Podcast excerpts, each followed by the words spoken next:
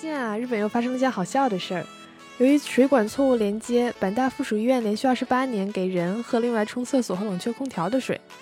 大阪大学理事、副校长等人也在周三举行了发布会，九十度虔诚鞠躬，为将冲厕所和冷却空调用的井水当做自来水给人喝的乌龙事件致歉。根据大阪大学公布的消息啊，该医院的自来水中混合了经过简易处理的井水。一般来说，这样的井水是用来清理厕所和冷却空调的。而大家应该也都听说过，日本的自来水是可以直接喝的。可想而知，这二十八年里有多少人前脚刚冲完厕所，回房间转头接了一样的水直接喝了起来。嗨，大家好，这里是旅日，我是 Tina。我是盯着马桶上的水龙头若有所思的 Tina。其实日本近来发生的乌龙事件啊，可不止这一件。二零一九年七月十六日，米兹后银行历时二十年，涉及二十多万人。月总投资超过四千五百亿日元，终于开发出了一套过时的新系统。而这几天，系统就开始接连出现故障，导致所有分行都停止了交易。而日本金融厅也对其下达了业务改善的命令。同时，近期疫苗因保管不当被遗弃，给接种者注射使用过的空针，疫苗成分不合格，却无法确认哪些人接种了不合格疫苗，导致大批人员都要重新接种的新闻，也三天两头的出现。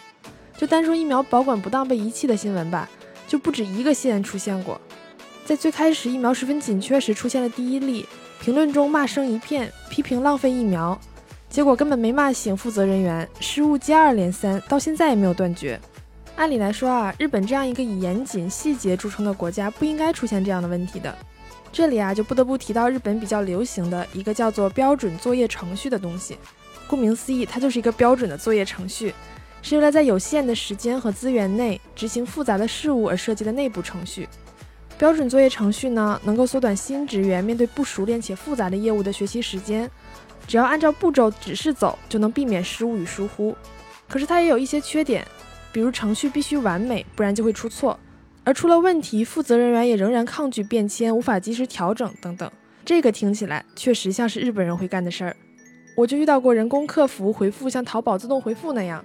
我跟他说外卖重复扣款了，讲事实摆证据的给他发邮件，他回复我一大长封邮件，唯一的主旨是正常是不会出现这样的问题的，而且邮件还设置了无法再次回复，然后又来了一封邮件要我评价给他的服务打分儿，我当时真是气笑了。而这样的事情也不止发生过一次。另外啊，日本不论是企业还是政府，犯错以后认错态度都很良好，甚至良好到过于程序化的事情。也被大家调侃。之前日本宣布核废水排放海洋，还有中国画家创作了讽刺漫画，一排日本人站在船上一起鞠躬，同时废水被排在了海洋里。九十度鞠躬，能鞠多久鞠多久，实在不行就土下坐。反正我认错了，我态度非常好。你要是不原谅我，那也没有什么办法。对了，你知道土下座是什么意思吗？就是下跪。按理来说啊，道歉意味着反思，应该是解决问题的第一步。但一直被人诟病的是，在许多情况下，道歉成了唯一的解决方法，或者总是无法彻底解决，反复道歉，让人觉得这句对不起就像明星的“抱歉占用了公共资源”一样，轻飘飘，没有任何意义。说回二十八年来冲厕所和饮用共享水源的事情，这里提到的这个水是井水，不可以喝，但并不是所有的井水都不能喝的，深井，也就是距离地面三十米以内的井水是可以喝的。而浅井距离地面不到八米的井则不能。另外，井所在的地方也有讲究，比如曾经是海洋的填海地，水的盐度太高就不行；田地附近农药被喷洒在地表，也有潜在的危险。而阪大附属医院二十八年来喝了不合格的水也没有被发现，说明这个地方的水质还真心不错。新闻里的评论区也有网友说，医院所在的大阪府吹田市以其众多的优质泉水而闻名，还是朝日啤酒工厂的所在地。这样的地方，如果好好检查水质的话，喝了也没问题吧？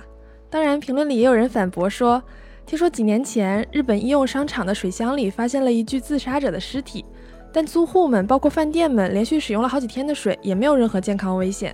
也许人类对于饮用水的标准，意外的比我们想象的要低呢？虽然如此吧，我相信很多人还是没法接受冲下马桶的和喝进嘴里的是一样的水吧。